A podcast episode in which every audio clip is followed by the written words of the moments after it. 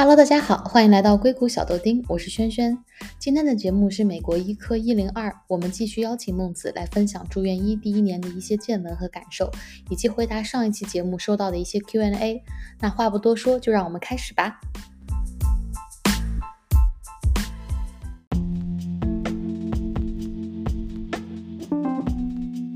整个住院医的过程其实都不轻松，就是特别是第一年住院医，其实是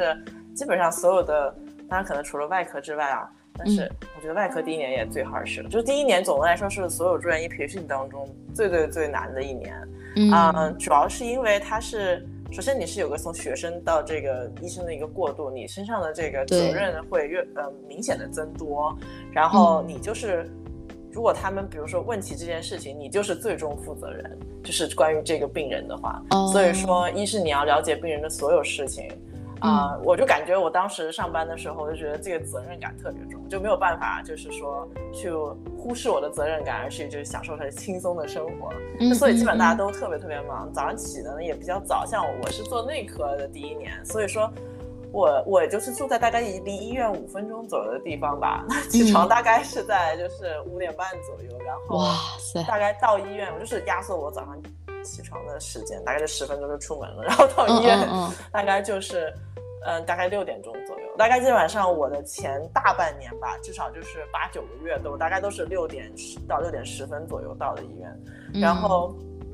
我们一天的这个日程大概就是。啊，作为内科医生的话，就你六点钟到医院之后，你要先跟夜班交班，你自己的病人就是他夜班发生了什么事情，嗯，得先了解一下。然后之后呢，你就开始看电脑上的那个内容，就是说这个病人有些什么新的检查，因为他们抽血的话，那住院病人抽血都是在也就在四五点钟都抽掉，所以结果基本可以出来。那你看他们那个结果是什么？然后就昨天晚上有什么检查，或者说是其他专科的这个 note 写了些什么东西呀？然后。呃，之后我就开始去看病人，就是我每天会管八个病人啊，所以说就是去八个病房，一个个跟他们聊过来，你们你感觉怎么样呀？今天大概是什么计划呀？嗯啊，聊完了之后，大概就是八点半开始，attending 开始过来查房，然后这个时候你就要作为住院医，你是第一最小的住院医，你就要跟 attending 汇报。啊，就我们查房经常是坐着查房，就是在电脑上查房，因为我们的啊，我现在把流程讲完再讲我们的病人大概是什么样。好的，好的，对。查房呢，你就先跟 attending 汇报，首先这个病人，我们要用最简单的一两句话把这个病人的所有情况给囊括进去。嗯啊，然后要汇报他们这个住院以来的这个基本的大概的发生了什么事情，非常简短的，以及就是说最现在 focus 的，嗯。active 的 problem 是什么东西？嗯，然后还有啊，我我要自己想出一个 plan，就是说啊，因为这是一个住院医培训的部分，就是我们不能总是说是等着 attending 告诉你做什么，嗯，因为所以在查房的时候，我们要先要 propose。那么对于这个问题，我们应该呃，比如说今天要这么做，明天要这么做，让 attending approve 你，或者说 attending 纠正你，可能那样做会更好。嗯，啊，所以就是一个有个 training 的过程在里面。然后讲完这个。大概的 plan 之后，呃，对，就进行到就下一个病人，就是讲完你的所有病人，然后，然后我们再去跟 attending 看病人，所以基本上结束这个早查房，呃，一般都已经到中午了，然后，嗯嗯嗯。之后就是 noon conference，然后吃饭什么的，然后之后下午就开始要写病历，然后写你这个病历今天发生了什么，然后 plan 是什么，然后还要处理就是病人同时发生的事情，因为呃你管着八个病人嘛，如果他们病情重的话，多多少少都会比如说发生一些事情，你要是是是。啊，万一有什么紧急情况，就会变得特别特别忙，然后基本上就是下午啊。六点的时候是晚交班，然后就是我们去再去跟夜班医生交班，跟他们解释，就是说晚上要注意什么，如果发生这些事情，你应该要怎么做，做什么检查比较好，或者说这个病人啊，如果发生这些事情不用担心啊之类的，然后你就可以回家了。然后你的回家前的任务就是把你的今天所有病例全部都打完，这大概就是一天的一个状态。就是呃，如果一开始我效率比较低的时候，大概是六点到医院，然后。八点甚至十点才回家，然后嗯，后来效率就高了，就打打病历就特别快。然后我觉得主要限制速度就是打病的有多快。嗯嗯嗯。之后就可以做到，比方说六点多到，然后之后可以呃六点走，甚至就是七点之前就可以走，就大概每天会工作大概至少十二到十三个小时左右吧。这是就是第一年住院医的大概的一个情况。嗯，这个强度还是挺大的哦。然后，然后像你说的，就是这个责任感又特别的重，就是，然后我我都不知道，就这原来这八个病人是属于是住院医嘱负责是吧？所以就是比较详细的所有的东西的话，其实都是住院医清楚。然后这样，如果 attending 有什么问题的话，其实更多的细节应该是你们在，你们得记住这些事情哦。对，理论上讲是这样子。当然，就 attending 他也就是根据 attending 的个人的这个情况，就是大部分。至少在我那个项目的话，大部分的 attending 他们其实也都是检查的比较细致的，嗯啊，就是他们也会清楚很多细节，所以基本上在医院里面比较复杂的病人，如果你在教学医院，都是由住院医来管的。就我们会调侃说，没有住院医管的那些 team 啊，这个病人首先病情不是很复杂，嗯，要是病人病情很复杂的话，你就很危险，要赶紧转到有住院医管的 team 里面。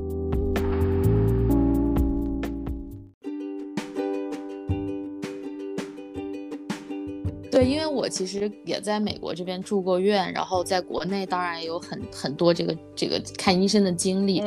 嗯，我总的感觉就是像给也想给听众解释一下，为什么早上查房需要这么长的时间，就是因为美国这边的医生的其中一个培训的要求吧，我感觉啊，就是他们可能需要很大量的跟病人去病病人去沟通，得很清楚的跟病人解释清楚你现在的情况是怎么样，你有什么问题，所以这个过程就会特别长。像我当病人的时候，我又属于问题特别多的那种病人，然后经常医生来就被我拉住了，然后问一个小时。Oh my god！我感觉医生，我现在想想，我不知道他有八个病人要查，我现在想想觉得很对不起他。对，感觉管我的那个病人可能得夜里十二点才能下班吧。对，我跟你说，我当时在住院医培训的时候，第一年的内科的时候，就真的有病人，就是你是有问题，我觉得也也完全没有问题。就是有的病人就真的喜欢跟你闲聊那种，就他们喋喋不休的讲自己的一些趣事什么。他说哦哦，然后我就会缓慢的移出那个靠近房门的位置。哦哦，好好好，那再见。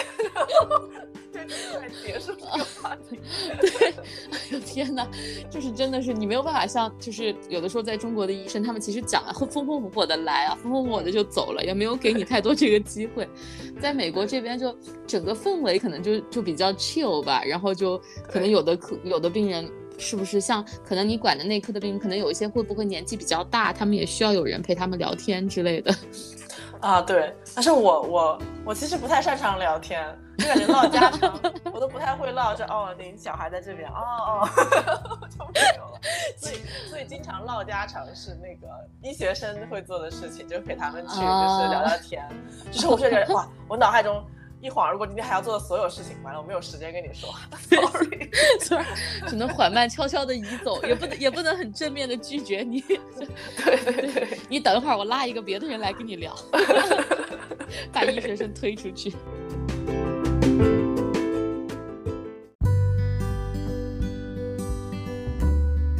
就是孟子，如果现在让你回想，就如果我们现在给一个刚刚要开始住院医的医生一些 tips 的话。你会觉得有一些什么 tips？我觉得，嗯，我其实觉得这种工作能力啊，或者说是，啊，美国的这个工作流程这种东西，你都会在工作中逐渐的一个 pick up。所以说，我觉得不用太担心说你要去哦，在住院之前我得准备学习。当然，学习是好的，就是我觉得没有必要太多强调这些。嗯，我是觉得就是要。嗯，找到一些自己能够放松的方式啊，然后有一些朋友啊，有一些就是放松的一些渠道啊，然后要确保自己每天至少要吃中饭和晚饭，或者是至少要吃两餐饭，照顾好自己是最重要，照顾好自己是最重要。因为我觉得住院医这么强大的强的一个工作强度下，你总是会学会的，就很快就会学会你要做什么东西。但是。嗯，如果说因为第一年住院医太忙搞垮身体，我觉得是不值当的。所以说，我觉得还是要注重自己的心身身心健康是其实是最重要。嗯嗯嗯，是的，是的，谢谢孟子的提醒。对，很多时候可能大家太忙了，压力太大，然后就会忘了去吃饭啊，忘了照顾自己，然后这个就 长期上来讲就比较不可持续。嗯，所以还是得要多关注自己。就反正我们都只已经是医生了，那先得把自己照顾好，才能去照顾别人。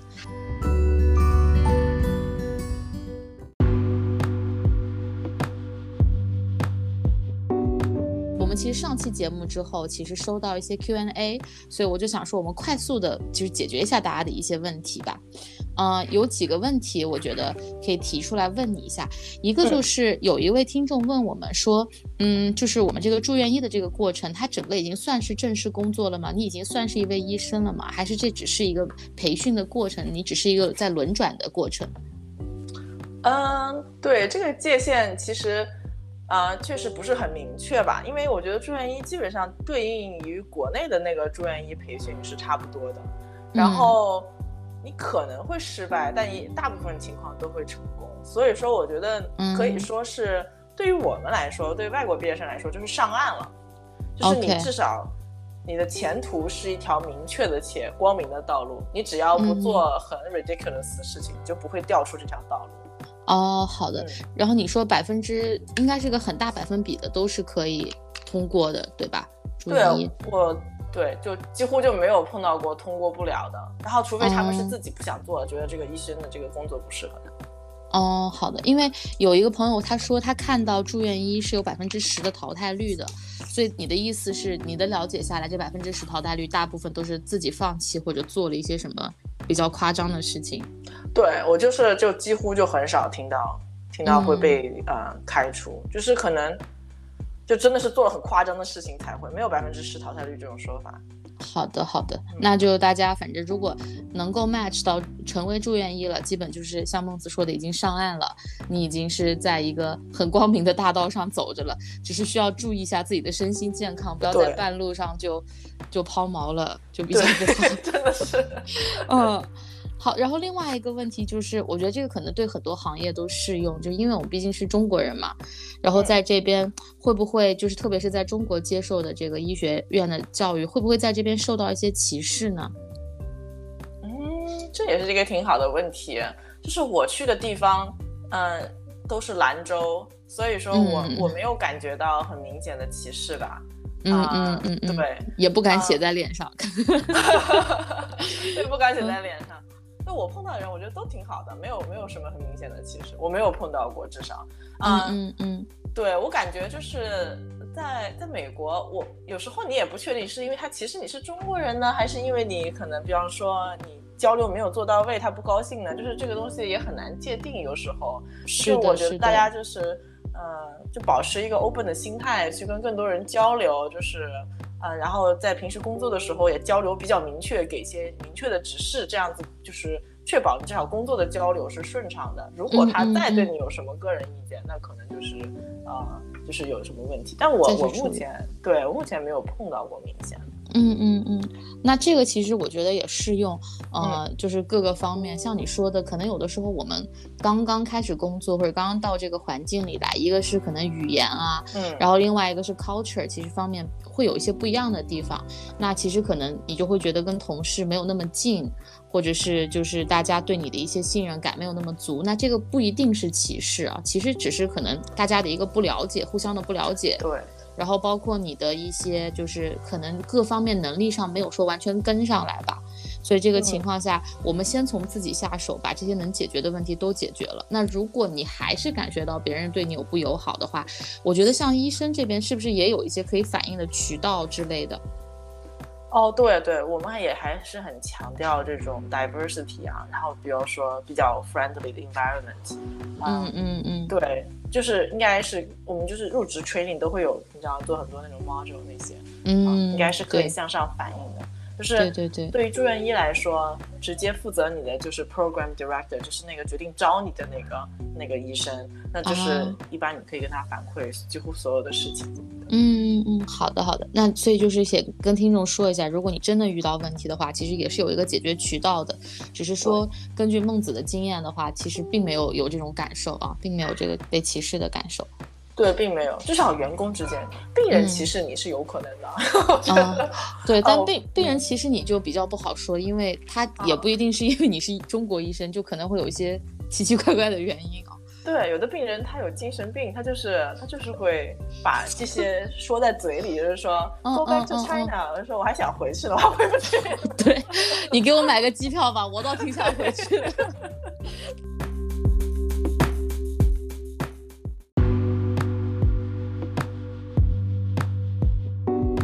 个最后一个问题就是，我看到有个听众问，嗯，他说在国内的一些医生其实会有要求，就你大概到什么年岁的时候，你得有完成一些怎么样的成就吧？啊，就不管是 population 也好，或者是别的方面也好，那在美国有没有这样具体的要求呢？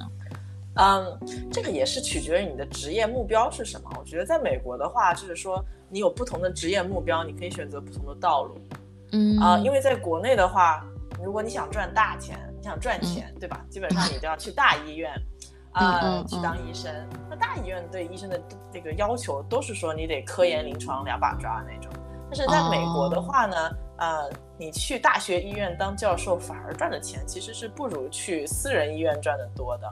然后私人医院当医生，他对你没有任何科研的要求，所以你就就纯纯的当个临床医生，还可以赚不少钱，就是赚比大医院的那个医生赚更多的钱啊。然后。呃，大医院的那些医生呢？因为你相当于你的志向就是说，我要名誉，我要这个在学术上的地位，比如说我要做做研究，为人类做贡献。当你的目标是这个的时候，大学医院啊，可能就会对你有一定的这个科研的要求。但是大学医院它其实还是分很多 track，就是你可以在大学医院当一个纯做临床的医生，也可以在大学医院做一个，比方说临床科研一半一半的。或者说是，嗯，比如说临床百分之二十，科研百分之八十，就特别重科研也是可以，就是有各种各样不同的 track，所以说可以可能可以 match 到你具体你自己想成为一个怎么样的医生，就有不同的 option，所以不存在说你想要赚钱你就必须做科研这样子的一个套路。嗯嗯，那反而其实可能在美国这个选择会多一点。就因为你就可能有像你说的各个不一样的 track，然后可能国内的话就会单一一些，然后要求也就会比较紧一点。对对对。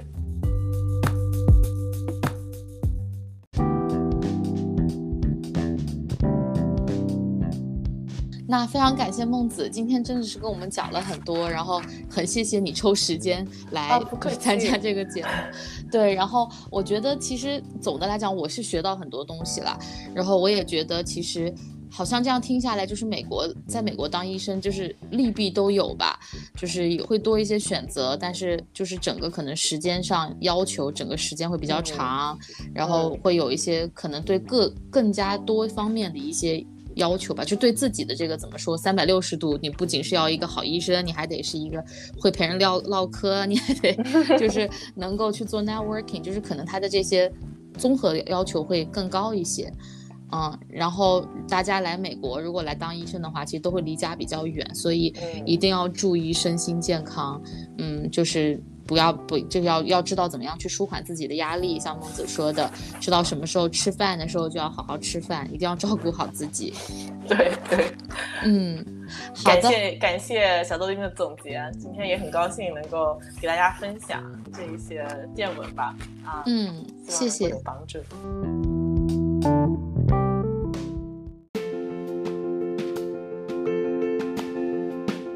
谢谢大家的收听和观看。如果大家喜欢的话，请把我的节目分享给更多的人。如果你有兴趣来我的频道分享你的故事，也欢迎联系我，全网同名。大家可以在 Podcast、Spotify、YouTube 和哔哩哔哩上搜到我的节目。